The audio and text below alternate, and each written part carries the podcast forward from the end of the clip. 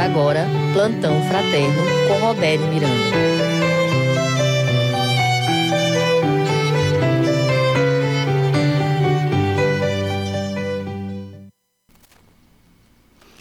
Bom dia, queridos ouvintes da Rádio Ismael. Estamos aqui depois de um longo tempo de, de ausência, mas finalmente, graças a Deus, vai ser possível a apresentação do programa de hoje.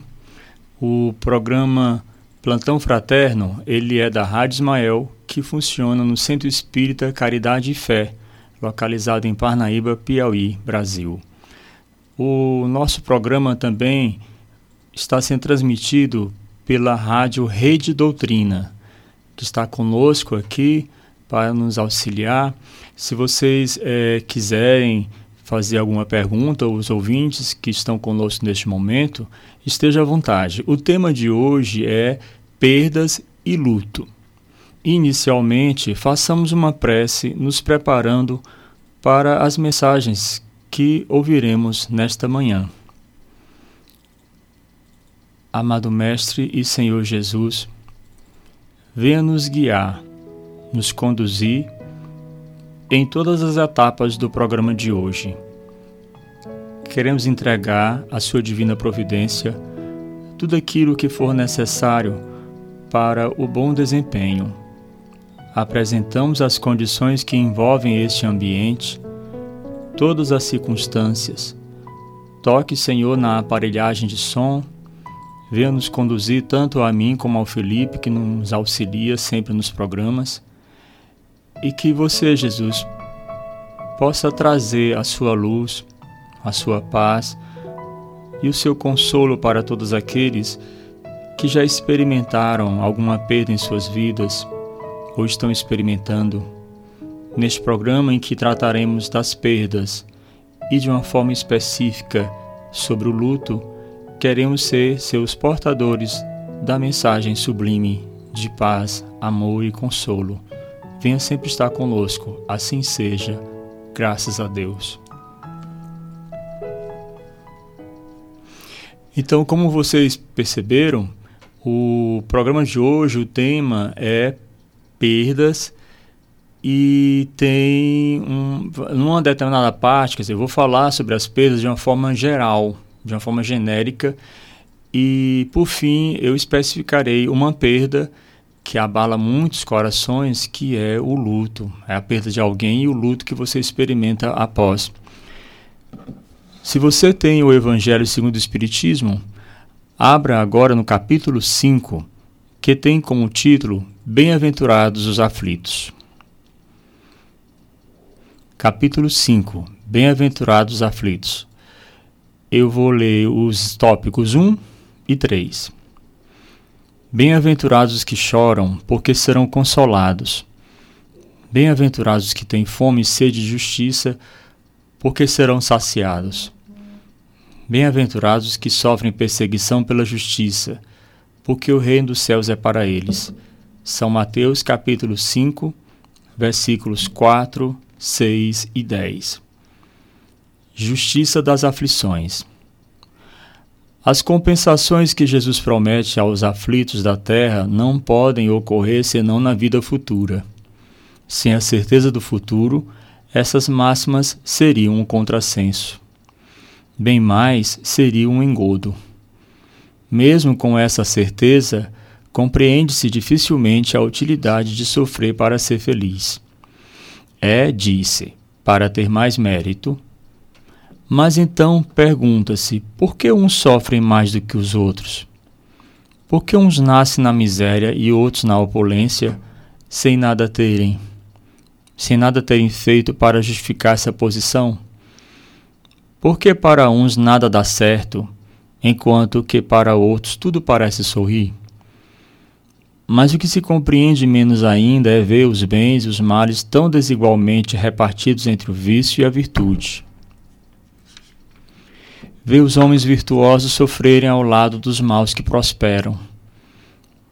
A fé no futuro pode consolar e levar à paciência, mas não explica essas anomalias que parecem desmentir a justiça de Deus. Entretanto, desde que se admita Deus, não se pode concebê-lo sem perfeições infinitas. Ele deve ser todo poder, toda justiça, toda bondade, sem o que não seria Deus. Se Deus é soberanamente bom e justo, não pode agir por capricho, nem com parcialidade. As vicissitudes da vida têm, pois, uma causa, e uma vez que Deus é justo, essa causa deve ser justa. Eis do que cada um deve compenetrar-se bem. Deus colocou os homens sobre o caminho dessa causa pelos ensinamentos de Jesus e hoje, julgando-os bastante maduros para compreendê-la, a revelou inteiramente pelo Espiritismo, quer dizer, pela voz dos Espíritos.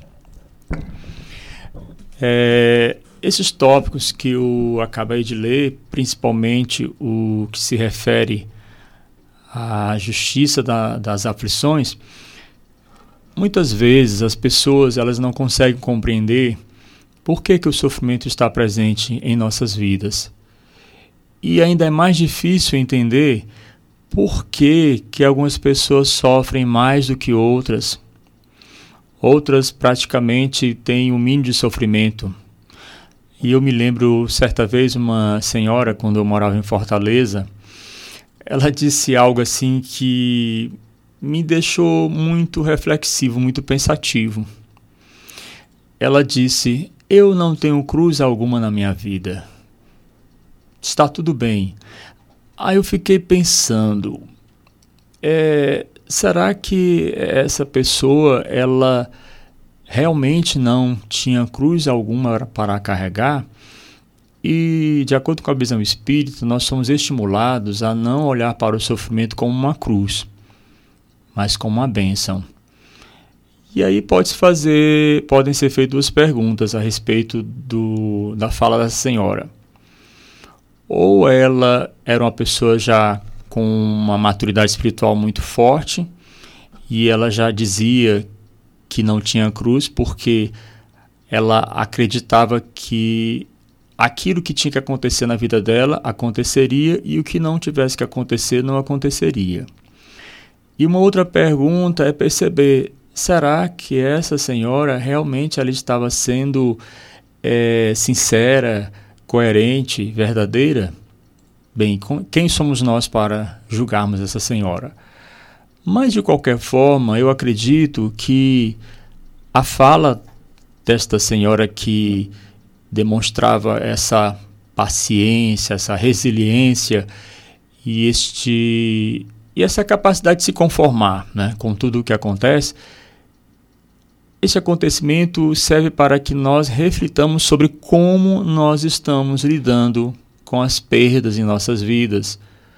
Como estamos lidando, por exemplo, com a perda de entes queridos.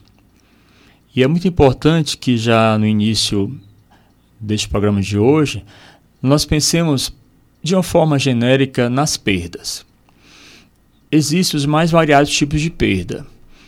Há pessoas que perdem sua própria casa, Há pessoas que perdem dinheiro, que perdem uma posição social. Há pessoas que perdem até objetos mesmo. E é importante nós considerarmos que nenhum de nós deve é, julgar as pessoas pelas emoções, pelos sentimentos e pelas ações que são decorrentes do fato de estarem sofrendo por causa de uma dor. Por que, que eu falo isso? Porque nem sempre se respeita a dor alheia nem sempre se respeita o sofrimento do outro. Uma pessoa pode chegar para uma outra e dizer assim: Puxa, eu perdi um objeto que estava comigo e foi pertenceu à minha avó. E eu estou muito triste, eu, eu não consigo é, me esquecer desse objeto que eu guardava com muito carinho. E uma outra pessoa de repente diz a ela: Mas que besteira, era apenas um objeto. Então, quando uma pessoa responde dessa forma, faz um comentário desta categoria, sinceramente ela não está agindo com caridade e também não está sendo sábia. Porque cada um de nós é que tem condições de avaliar, de, de perceber o quanto cada coisa, cada situação representa em termos de, de pertença, de valor. Então, para aquela pessoa que havia perdido um objeto que pertenceu à sua avó, aquilo era muito importante porque ao objeto estava relacionada uma estava relacionado um, um item de caráter afetivo. Então, não que aquela pessoa colocasse aquele objeto como a razão da sua felicidade, mas ligado àquele objeto estava uma profunda relação afetiva.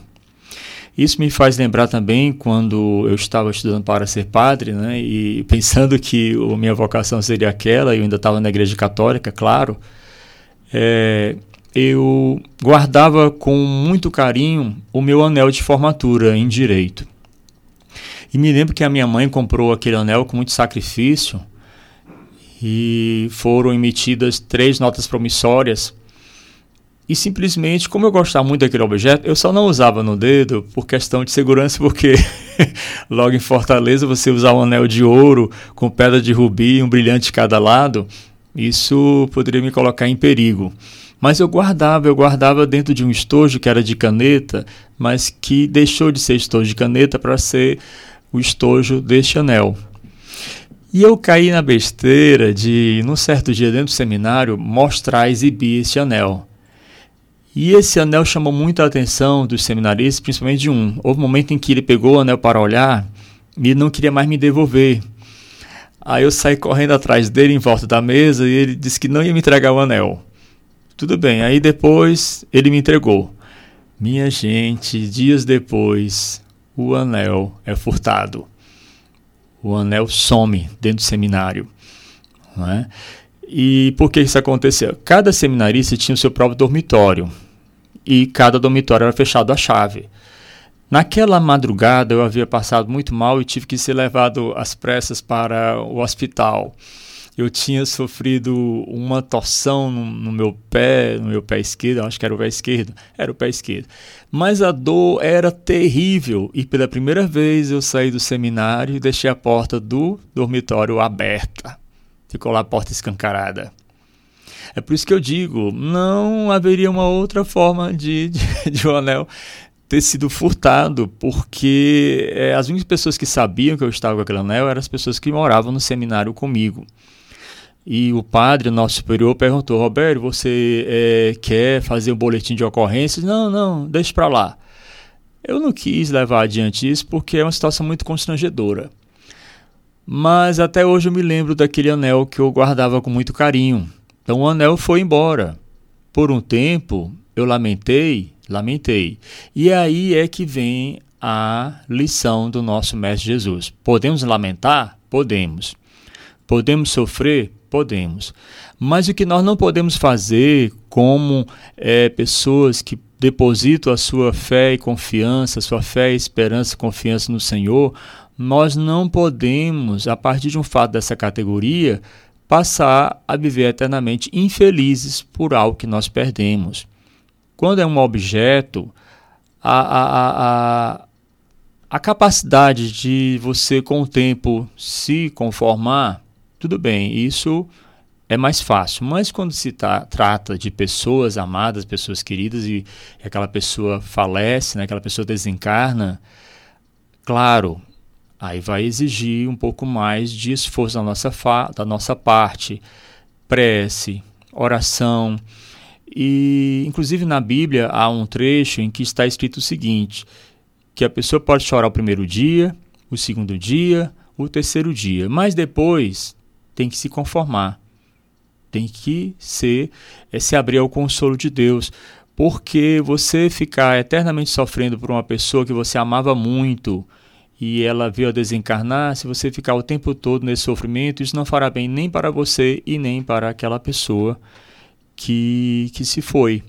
Porque o espírito, o espírito, cada espírito nasceu para a liberdade, para a felicidade. E quando nós nos apegamos a algo ou a alguém, isso atrapalha o nosso caminho em destino à felicidade, porque o progresso de cada um está reservado, cada espírito vai alcançar o seu grau mais elevado de evolução. Mas cada um vai passar por determinadas fases e a reencarnação está aí mostrando o quanto é importante é, nós percebemos que nós estamos aqui apenas de passagem e que nós retornaremos. Eu encontrei é, encontrei um texto na, na internet que tem o seguinte título: O significado da morte e o processo de luto na visão do Espiritismo. Este texto ele foi é, divulgado na internet no dia 26 de julho de 2016. A autora desse texto é a Nazaré Jacobucci. Deixe-me aqui apresentar mais algumas informações sobre ela.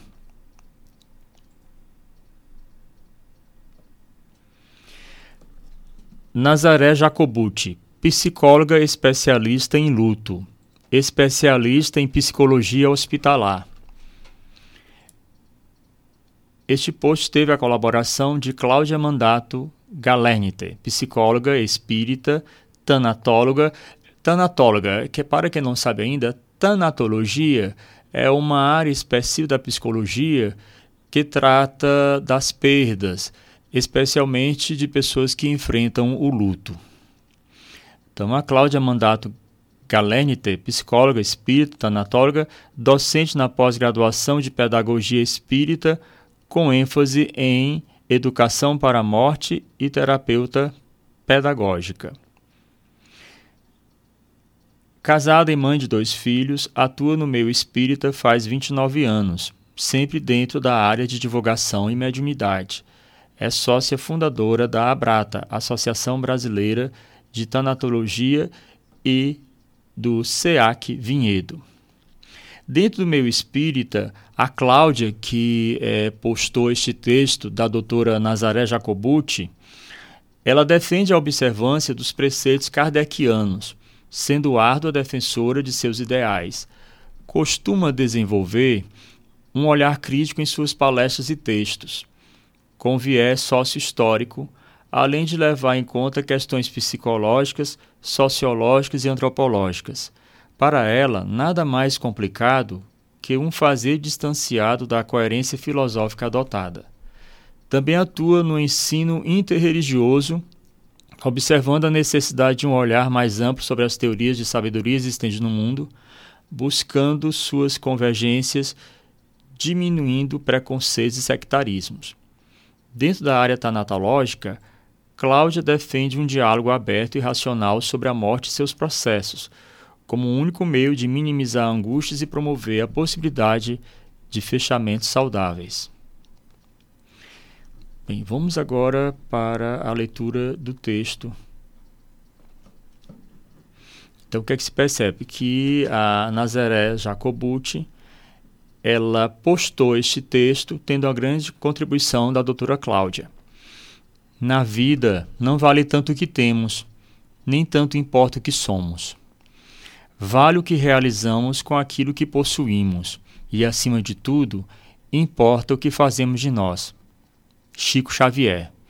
Então, repetindo essa frase de Chico Xavier: Na vida não vale tanto o que temos, nem tanto importa o que somos Vale o que realizamos com aquilo que possuímos e, acima de tudo, importa o que fazemos de nós. Quando falamos sobre a morte, é importante compreendermos como cada indivíduo, como a sociedade em que ele está, em que ele está inserido e como a religião que ele professa a compreendem. A crença religiosa professada pelo indivíduo é muito importante pois é por meio dessa crença que ele fará a interpretação deste advento. Antes de eu prosseguir a leitura, eu quero assim relatar para vocês algo que costuma acontecer com frequência, é, quando uma pessoa de repente desencarna e aí ela fica chorando. Isso já acontece até, inclusive, até em, cemitérios durante o momento é, do sepultamento e a pessoa chora e a outra chega e diz assim: Fulana, é, Cicrano não morreu. Não morreu. Então vamos pensar assim: para nós espíritas, realmente nós sabemos que a morte não existe. Mas a morte do corpo é uma realidade. Então, quando a pessoa está chorando, isso não quer dizer que ela é, é, não acredite que Fulano continue vivo. Sim, se ela tem uma visão é, espiritualizada, não importa se ela seja espírita, católica ou evangélica, e ela acredita na vida após a morte, ela vai entender realmente que ali é um corpo que vai se desfazer debaixo da terra. Mas o corpo, ele realmente experimentou a morte. Então, quando a pessoa fala assim, ah, porque você está chorando, fulano não morreu. Nós temos que ter muito cuidado com esse tipo de frase, porque é, naquele momento a pessoa está chorando porque ela não vai ter mais a oportunidade de estar com aquela pessoa viva no plano terreno. Então o espírito continua vivo, continua, mas aquele corpo ele está experimentando uma situação de, é, de desvitalização. Aquela pessoa não vai ver mais aquela outra que está sendo sepultada. Então eu acredito que quando a pessoa está chorando, sofrendo, principalmente no cemitério ou ao voltar para a sua casa, nós temos que ter muito cuidado com aquilo que nós vamos falar. Às vezes o silêncio é a melhor fala, vamos dizer de certa forma assim. Porque naquele momento a pessoa quer ser consolada, ela quer ser confortada. Ela não quer ser julgada pelo fato de estar chorando ou não chorando, se está chorando pouco, se está chorando demais a perda ela deve ser respeitada. Então cada pessoa reage daquela forma como ela usualmente costuma agir ou aquilo que é próprio da sua personalidade, do seu jeito de ser. Então, quando a pessoa chega para hoje assim, olha, fulano, é, é, é, a pessoa fala assim, pare de chorar, fulano não morreu.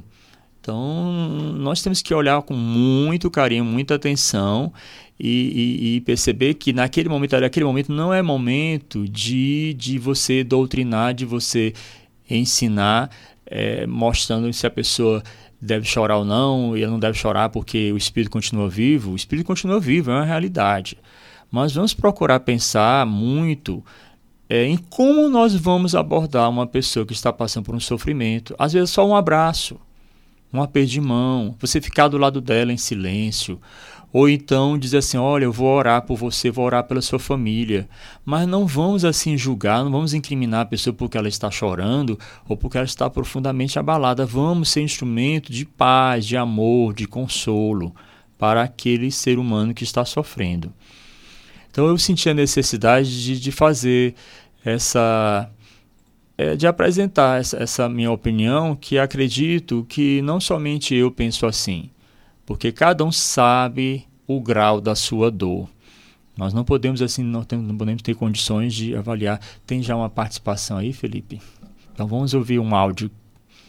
Bom dia, Roberto e Felipe. Eu sou Pablo Portugal. É, quando a morte chega para familiares nossos, muitas vezes há queixas de que Deus não é justo, pois essas pessoas boas elas vão antes de pessoas menos moralizadas. Então eu queria saber de vocês por que que isso acontece. Olha, é, bom dia. E isso realmente abala, mas nós temos que pensar o seguinte: cada um de nós, para cada um de nós, Deus reservou um caminho de felicidade, um caminho de plenitude, um caminho que, se for seguido de acordo com os preceitos de Cristo, nós vamos obter a felicidade, porque nós alcança, alcançaremos a evolução. Então, o que acontece? É muito doloroso, é muito difícil é você enfrentar o desencarne de uma pessoa muito boa, enquanto muitos outros que são ruins continuam aí pelo mundo fazendo as piores maldades. Mas vamos pensar que Deus, ele é Pai. Deus é misericordioso, mas ele é justo. Então, devido a essa misericórdia que Deus tem, muitas vezes ele acaba é, deixando que aquela pessoa continue tendo a sua experiência na Terra, quando é uma pessoa, como você fala, uma pessoa ímpia, uma pessoa que não é boa, ela está muito, muito preocupada com a maldade, Deus vai dando condições, é, oportunidades para que ela se conserte, para que ela experimente uma reforma íntima. Então, é, se Deus fosse de repente exterminar todas aquelas pessoas que são ruins, ele não estaria sendo pai e ele também não estaria respeitando o livre arbítrio. As pessoas prosperam. Muitas pessoas prosperam, você pensa, assim, ah, puxa, a, a, aquela pessoa é tão boa, é tão caridosa e só acontece tragédia na vida dela, só acontece, só acontecem coisas ruins. Mas lembremos que na terra nós passamos por provas e expiações. Aquelas provas, mesmo que uma pessoa seja boa e ela passe por aquelas provas, isso não quer dizer que ela não esteja sendo olhada por Deus. E é muito difícil, por exemplo, quando uma pessoa desencarna é vítima de um acidente. Imagina a dor de uma mãe, a dor de um pai, quando o seu filho, que era tão bom, vem a, a sofrer um acidente e desencarnar. Temos que considerar que o desencarne aconteceu porque estava planejado aquele desencarne. E nós temos que considerar também que Deus precisa também, num plano espiritual, de pessoas que ele já percebe que podem dar uma grande contribuição no plano espiritual, e aí ele vai permitir o desencarne dessa pessoa para que ela realize uma missão também no plano espiritual, porque nós realizamos missão no plano terreno e também no plano espiritual.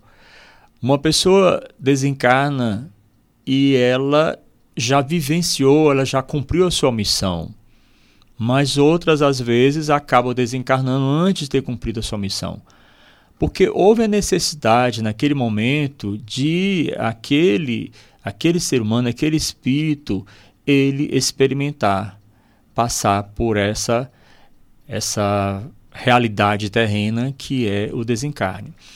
Então, essa pergunta que você fez, é, ela é feita por várias pessoas. Por que, que aquelas pessoas são ruins, pessoas são más, por que, que elas têm uma longa vida e, e fazem as piores besteiras? Deus está esperando que elas mudem de vida. Então, quando, por isso que eu falo assim, temos que ter é, orar muito por aqueles que desencarnaram e não aproveitaram, não aproveitaram as oportunidades que Deus deu na terra para melhorarem.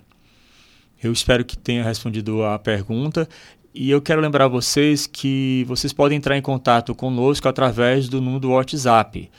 O número é 869 9574 4851. 869 9574 4851.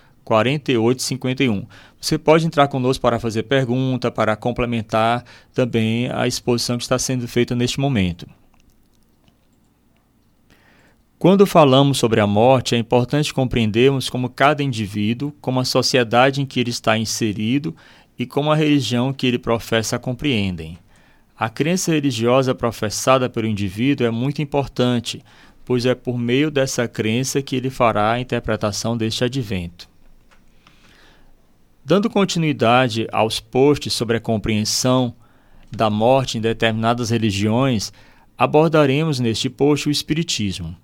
Exploraremos como os fiéis dessa religião se relacionam com a realidade da morte e buscaremos compreender o significado de seus rituais.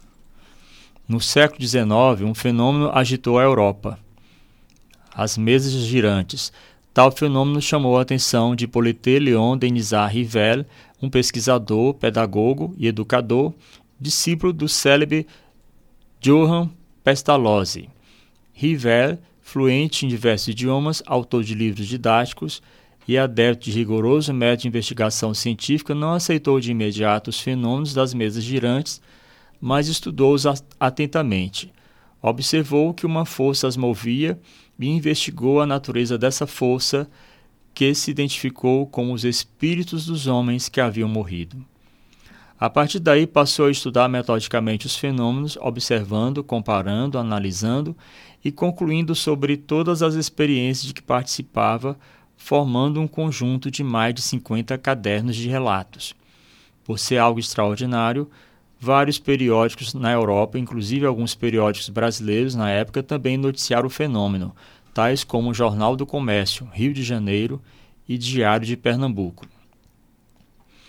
Rivelli fez centenas de perguntas aos, fez centenas de perguntas aos espíritos, analisou as respostas, comparou-as e codificou-as.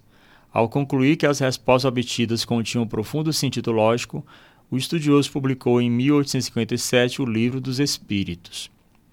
O livro foi publicado sob o pseudônimo de Allan Kardec, visto que o professor River não achava justo publicar algo que não era dele, mas que provinha do ensinamento de pessoas que já haviam falecido.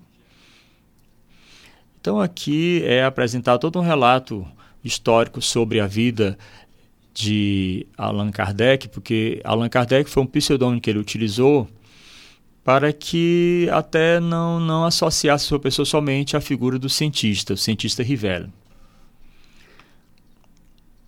E depois dessa parte inicial, vamos agora para a parte específica sobre a questão do desencarne. O Espiritismo possui três princípios fundamentais: a imortalidade da alma, a possibilidade de nos comunicarmos com os mortos e a reencarnação. De acordo com os pressupostos do Espiritismo, a morte é um momento em meio a um caminho infinito. A morte é uma transformação e não um ponto final. Não é o fim. Quando a pessoa morre, os espíritos utilizam a palavra desencarnação, que é justamente a separação do espírito de seu corpo físico.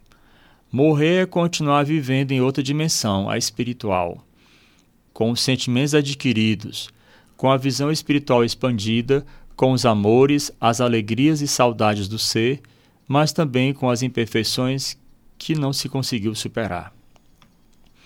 Para compreendermos um pouco sobre os ritos de passagem do Espiritismo, tive a honra de entrevistar a psicóloga Cláudia Mandato Galernite, adepta da doutrina espírita, sobre questões que permeiam este tema. Abaixo seguem as, os principais pontos da entrevista. Então, volto a, a lembrar vocês que quem entrevistou doutora Cláudia foi a Nazaré Jacobucci. Então, a Nazaré Jacobucci entrevistou a psicóloga Cláudia Mandato Galernite. Primeira pergunta: Como os espíritas compreendem a morte? Qual o seu significado? O Espiritismo traz uma mensagem capaz de amenizar as angústias relacionadas à morte, uma vez que encontramos em seus preceitos básicos a informação de que todos somos almas imortais, reencarnantes neste planeta, com o propósito de evolução individual e coletiva. Ademais, através de sua ciência e filosofia, traz evidências robustas de que aqueles que se amam tornam a se encontrar, seja no mundo espiritual ou mesmo físico, em novas experiências no corpo. Desta forma, a morte nada mais é que a finalização de mais um ciclo, uma passagem para outro estado, outra dimensão. A alma continua viva, mas livre, mantendo sua identidade, dando continuidade ao seu processo de aprendizagem em constante relação com outros seres. Entretanto, devemos levar em conta que mesmo os espíritas são herdeiros de uma cultura de negação da morte no Ocidente e muitos embora consolados por essas informações, não lidam de forma apropriada com o tema em questão, deixando de dialogar a respeito nas mais variadas oportunidades, ou mesmo sem ter recursos apropriados para darem conta das inúmeras demandas que surgem durante o próprio processo de morrer ou de pessoas significativas. Quais são os ritos de passagem do mundo material para o mundo espiritual? Para os espíritos não existem ritos, sacramentos, posturas específicas, livros sagrados, roupas especiais, etc. Acredita-se que estes instrumentos não são necessários, mas sim a prece feita com o coração concentrada e amorosa.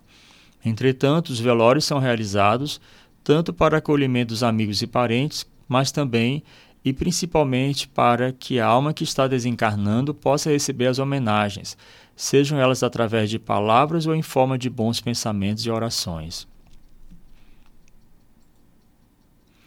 Qual a visão do Espiritismo sobre o mundo espiritual?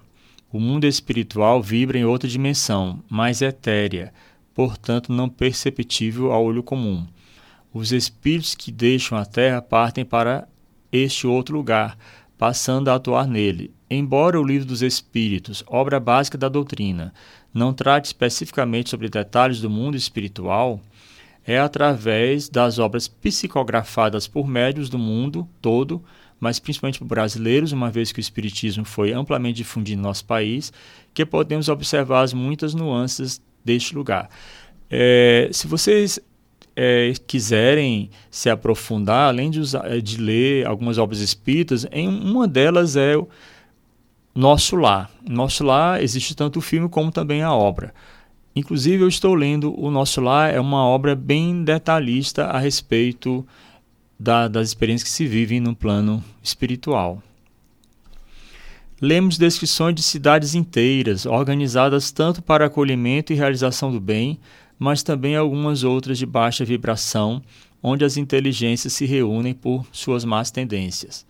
Além destes lugares, são narrados outros como umbral, local onde os desencarnados ficam por determinado tempo a fim de dissiparem os restos de fluido vital que trazem na última encarnação.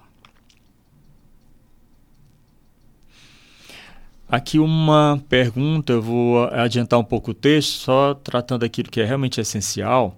Aqui é uma pergunta: os adeptos do Espiritismo podem ser cremados? Sim, apenas pede-se que para isso respeite-se um tempo mínimo de 72 horas.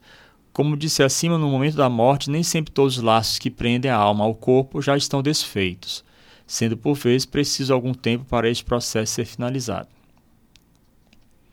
Dentre os rituais ligados à morte, o que os familiares fazem com os pertences da pessoa que morreu? Se são pessoas espiritualmente maduras, doam tais pertences após algum tempo do desencarne. Nem todos que partem deste mundo estão bem preparados para a morte do corpo. Muitos se prendem demasiadamente às coisas materiais. Desta maneira, sempre é interessante que se aguarde algum tempo antes de se doar aos pertences, de se doar os pertences daquele que partiu como é vivenciado o processo de luto pelos familiares e amigos. Lembrando que o tema do nosso programa é este, o tema de hoje é perdas e luto. Embora com maiores chances de se sentirem consolados pelos preceitos da doutrina que abraçam neste difícil momento, os espíritas tendem a elaborar seus lutos junto aos amigos e familiares de forma parecida com a dos seguidores de outras religiões cristãs. Os lamentos e conversas giram em torno do evento, do morto, as saudades são sentidas, os resultados discutidos, até que a vida finalmente volte ao normal, com as atividades de cotidiano sendo retomadas.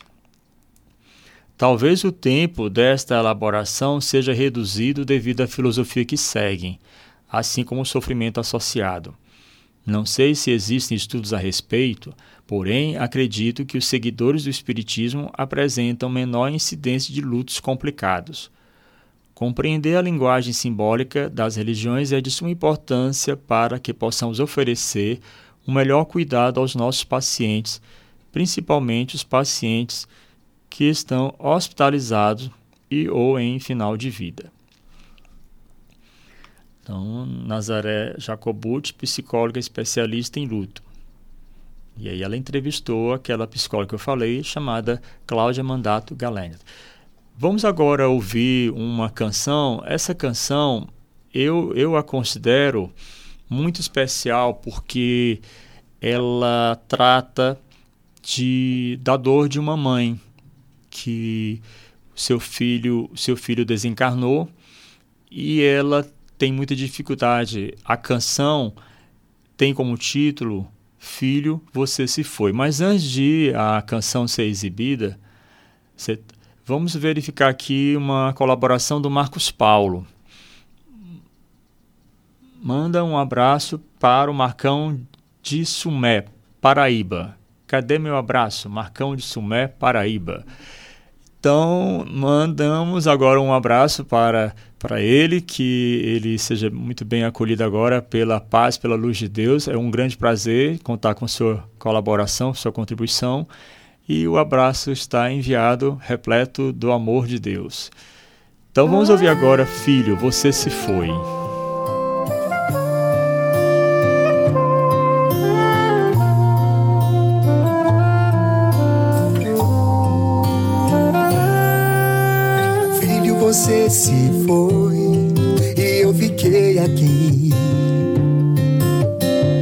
Saudade e solidão, eu sei vou superar. Mas foi Deus que quis assim você ir antes de mim. Você cumpriu o que ele estabeleceu. Sei que nossa vida não acaba aqui. Eu tenho certeza, vamos nos encontrar. Eu também um dia vou partir. Sei você estará aí, de braços abertos a me esperar.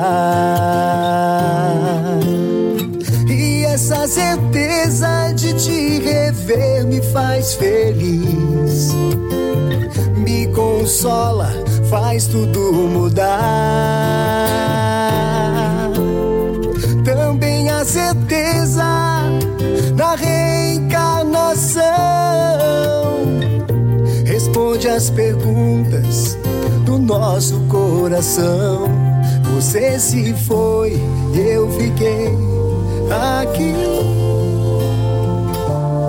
sofrendo tanto. Filho, eu te amo. Você não vai me esquecer. Eu te peço, filho, ore por mim.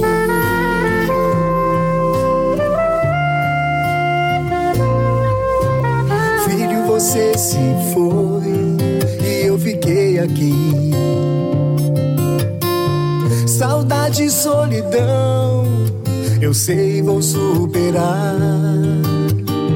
Mas foi Deus que quis assim você ir antes de mim.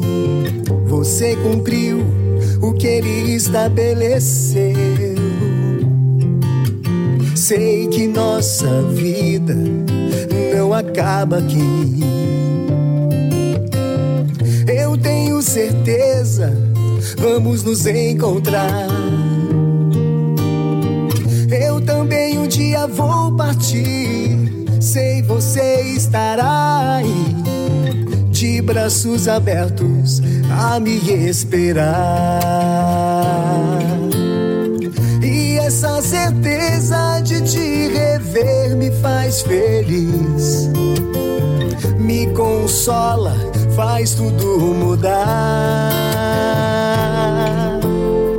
Também a certeza reencarnação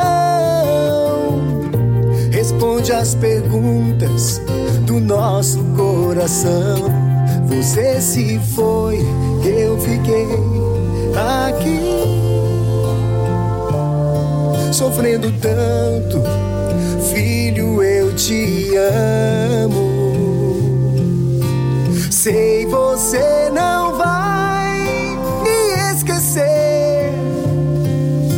te peço, filho, ore por mim. Eu te peço, filho,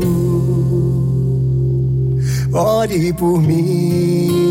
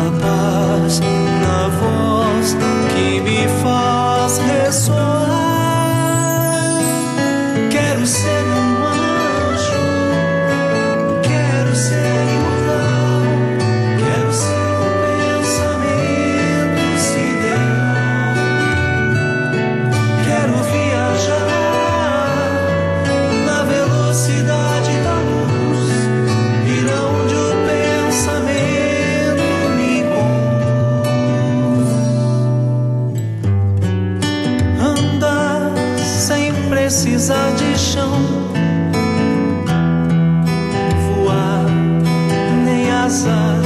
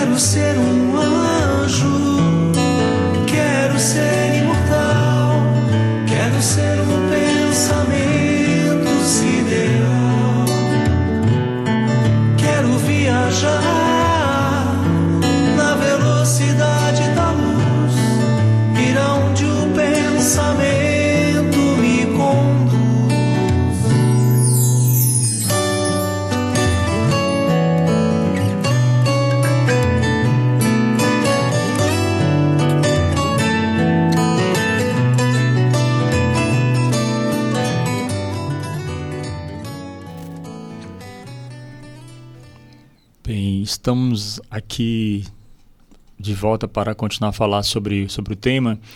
Professora Rejane Fonteles, que bom você estar aí ouvindo o programa. Ela diz para nós, muito bom esse tema, aproveitando a última semana de férias. E eu também, professora Rejane, estou na minha última semana de férias. É, antes de eu prosseguir aqui na explanação do que eu estou apresentando no programa de hoje, que é perdas e luto, nós temos aqui também a participação da nossa irmã Beatriz, Beatriz Silva.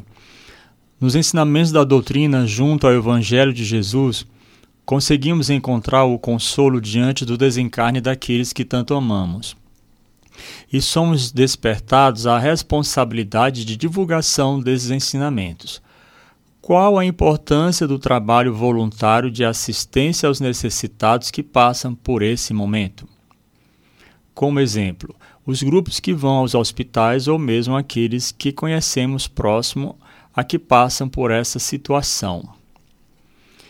Então, aí a pergunta-chave: qual a importância do trabalho voluntário de assistência aos necessitados que passam por esse momento? Bem, o trabalho ele é de suma importância porque quando uma pessoa está passando por, um, por momentos de pesar, está sofrendo pelo desencarne de um ente querido, essa pessoa ela precisa de muito amor, de muito carinho e sempre lembrando que neste momento nada de julgamentos, nada de, de conclusões precipitadas, porque naquele momento a pessoa está precisando ser amparada. Então, quem vai, quem atua nesse trabalho de assistência, tem que ir pensando que vai se encontrar com alguém que está com o coração profundamente dolorido, está sofrendo pelo desencarne de uma pessoa que tanto amava. E é importante acolher, acolher aquela pessoa, deixar que ela fale o que ela precisar falar. Se você perceber que ela não está muito de conversa, respeitar o silêncio dela. E uma, uma ressalva, aproveitando essa pergunta da Beatriz. Quando alguém que se dedica a esse trabalho assistencial for executá-lo, vá realmente preparado. A pessoa não pode ir até uma outra que está enlutada de qualquer forma, de qualquer maneira. Então, essa, essa pessoa que vai dar assistência, ela deve se preparar antes de ir até aquela pessoa. Como é que ele se prepara? Através de uma prece, da leitura do Evangelho, é, procurar estar atento ao olhar daquela pessoa, procurar estar atento ao gesto que ela faz, valorizar, valorizar tudo aquilo que a pessoa está manifestando em decorrência do sofrimento que ela está tendo naquele instante. A Andrea também dá uma contribuição para nós neste momento. Você pode falar sobre o luto que acontece quando ambos estão encarnados? Eu passei por esta dor, é semelhante ao luto real de desencarne, quando a separação se dá em vida. Termo de relacionamento. Existe amor, mas as circunstâncias da vida os separa. Almas que se amam e não podem ficar juntas nesta encarnação. Eu vou repetir mais uma vez porque eu confesso a vocês que eu estou sendo, tendo uma certa dificuldade para entender a pergunta. Você pode falar sobre o luto que acontece quando ambos estão encarnados? Porque assim, eu não sei se a, a Andrea ela pode de repente estar assim. Então, no caso, é, não seria um luto propriamente dito, é uma perda. Porque às vezes, foi até boa essa pergunta André, porque muitas pessoas confundem perda com luto, certo? Perda é você perder algo ou perder alguém. Agora, luto sempre está associado a, a, a alguma pessoa que desencarnou. E claro, não só pessoa, há pessoas também que perdem um animal, o animal chega a falecer e elas também estão em luto. Então, o luto é sempre estar associado a desencarne. A perda ela pode estar relacionada a a falecimento, ao desencarne ou não. Mas como ela especificou mais adiante, ela está falando de término de relacionamento. Então, na verdade, não é exatamente um luto, é uma perda. Você estava com aquela pessoa e de repente, por algum, de alguns motivos, aquele relacionamento não continuou mais.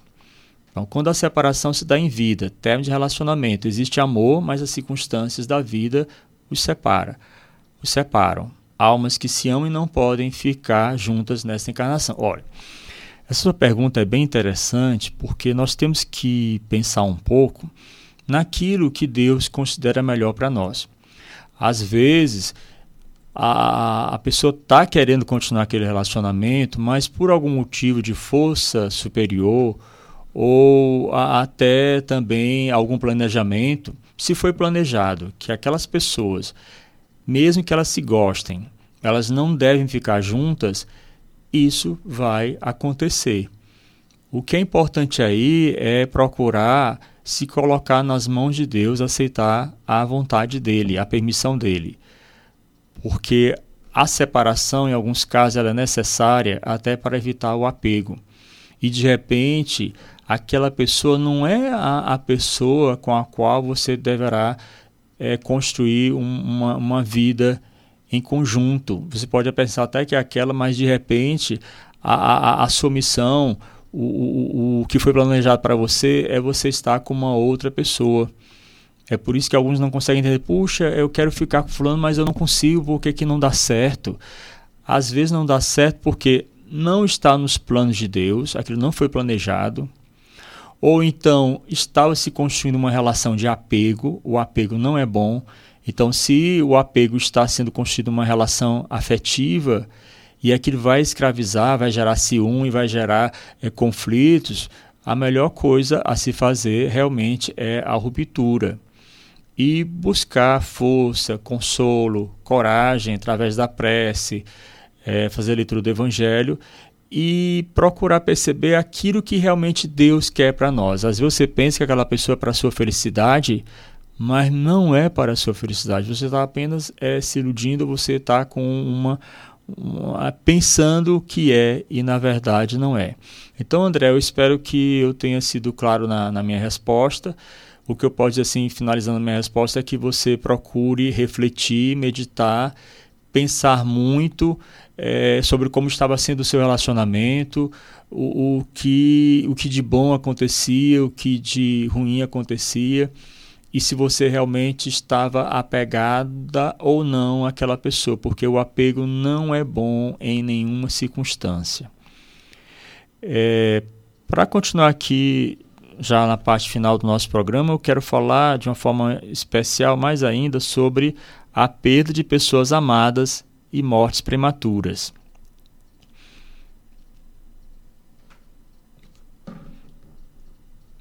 Perda de pessoas amadas, mortes prematuras. Quando a morte vem ceifar nas vossas famílias, levando sem moderação as pessoas jovens ao invés das velhas, dizeis frequentemente: Deus não é justo, uma vez que sacrifica esse que é forte e pleno de futuro, para conservar aqueles que já viveram longos anos plenos de decepções uma vez que leva aqueles que são úteis e deixa aqueles que não servem mais para nada, uma vez que parte o coração de uma mãe, privando-a da inocente criatura que fazia toda a sua alegria. Humanos, é nisto que tendes necessidade de vos elevar acima do terra a terra da vida, para compreenderdes que o bem, frequentemente, está onde credes ver o mal a sábia previdência aí onde credes vê a cega fatalidade do destino.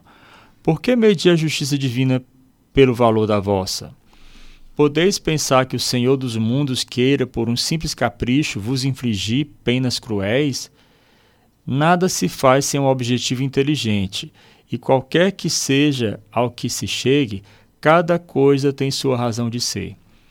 Se perscrutasses melhor todas as dores que vos atingem, Nelas encontrareis sempre a razão divina, razão regeneradora, e vossos miseráveis interesses seriam uma consideração secundária que relegarias ao último plano.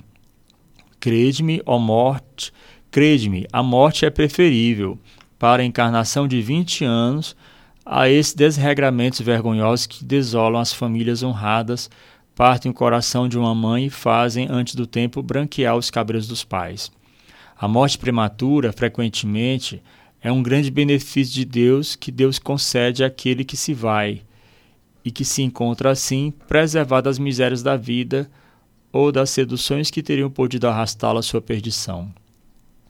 Aquele que morre na flor da idade não é vítima da fatalidade, mas Deus julga que lhe é útil não permanecer por mais tempo na terra. É uma horrível infelicidade, dizeis, que uma vida tão plena de esperanças seja tão cedo cortada. De quais esperanças quereis falar? Das da terra, onde aquele que dela se vai teria podido brilhar, construir seu caminho e sua fortuna? Sempre essa visão estreita que não se pode elevar acima da matéria. Sabeis que sabeis qual seria a sorte dessa vida tão plena de esperança, segundo vós? Quem vos diz que ela não poderia ser cheia de amarguras? Contais, pois, por nada as esperanças da vida futura, já que contais, pois, por nada as esperanças da vida futura, já que preferis as da vida efêmera que arrastais sobre a terra? Pensais, pois, que vale mais ter uma posição entre os homens que entre os espíritos bem-aventurados? Regozijai-vos ao invés de vos lamentar, quando apraz a Deus retirar um de seus filhos deste vale de misérias. Não há egoísmo em desejar, não há egoísmo em desejar que ele aí permanecesse para sofrer convosco? Ah, essa dor se concebe naquele que não tem fé e que vê na morte uma separação eterna. Mas vós, espíritas, sabeis que a alma vive melhor desembaraçada de seu envoltório corporal. Mães, sabeis que vossos filhos bem amados estão perto de vós. Sim, bem perto. Seus corpos fluídicos vos cercam, seus pensamentos vos protegem. Vossa, vossa lembrança os embriaga de alegria, mas também as vossas dores desarrazoadas os afligem porque elas denotam uma falta de fé e são uma revolta contra a vontade de Deus. Vós que compreendeis a vida espiritual, escutai as pulsações de vosso coração chamando esses entes bem-amados, e se pedires a Deus para os abençoar, sentireis em vossas essas poderosas consolações que secam as lágrimas essas aspirações maravilhosas que vos mostrarão o futuro prometido pelo soberano Senhor. Sanson, antigo membro da Sociedade Espírita de Paris, 1863. Então Sanson ele ele apresenta, ele comunica essa mensagem, uma mensagem de consolo, procurando mostrar que é realmente uma dor profunda que os seres humanos sentem quando uma pessoa desencarna na flor da idade, mas temos que pensar que aquilo aconteceu por algo maior. É como ele fala, como Sansão falou aqui, é quem poderia garantir que a, aquela aquele ser humano que foi então tem a idade é quem poderia garantir que ele realmente seria feliz ou que ele é, seguiria o caminho do bem. Então, tudo é relativo. Nós não podemos ser deterministas porque Deus sabe, Deus conhece tudo. Deus é, é, é a razão suprema, é a sabedoria plena. Então, não vamos pensar que Deus é injusto quando de repente ele permite que uma pessoa desencarne e no caso aqui específico do texto, um, uma pessoa na flor da idade.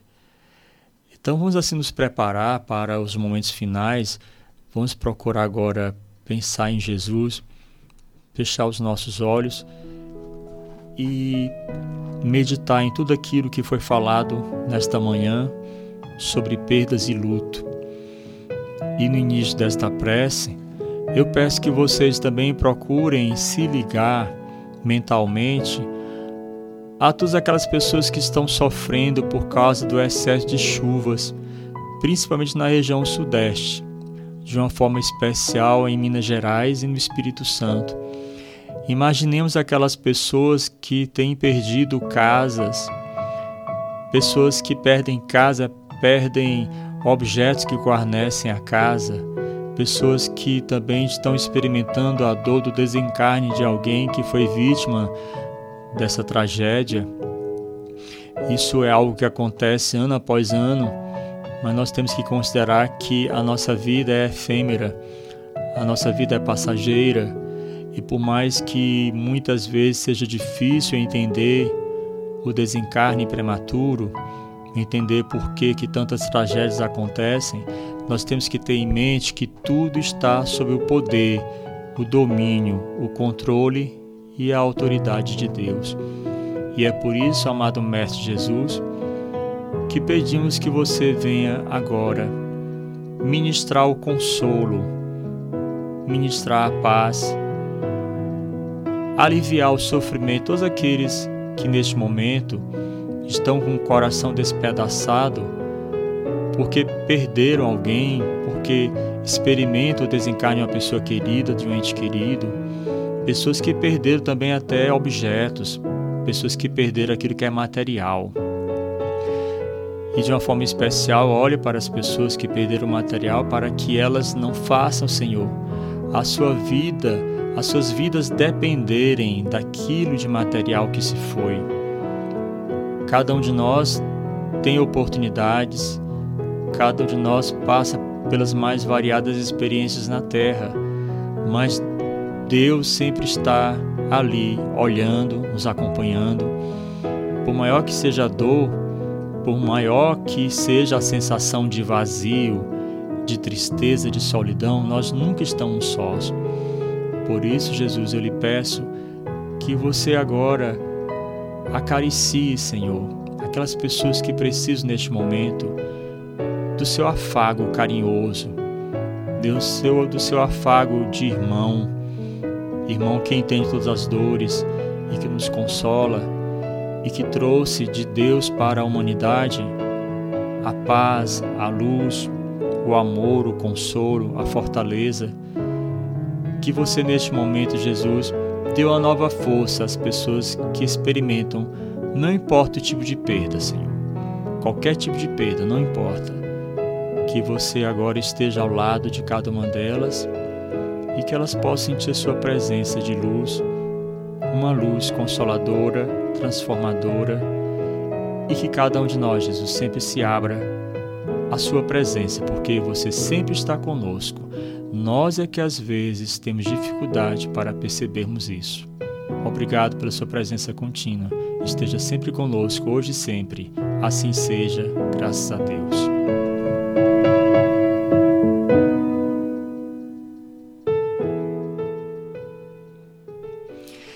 É, o nosso programa é toda segunda-feira, das 10 às 11. Hoje nós começamos com um pouquinho de atraso e o programa está terminando agora, agora quase 11h10. E se você não tem o nosso número para entrar em contato, ah, antes de eu prosseguir, é, procure baixar o aplicativo.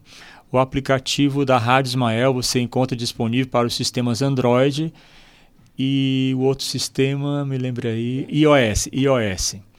Ah, queremos aqui mandar um abraço, um forte abraço para a Rede Doutrina, que esteve conosco na transmissão deste programa e que, com a graça e a permissão de Deus, estaremos aqui na próxima segunda-feira. É, Felipe, por favor, exiba aí o, o número, só para eu repetir o número do WhatsApp.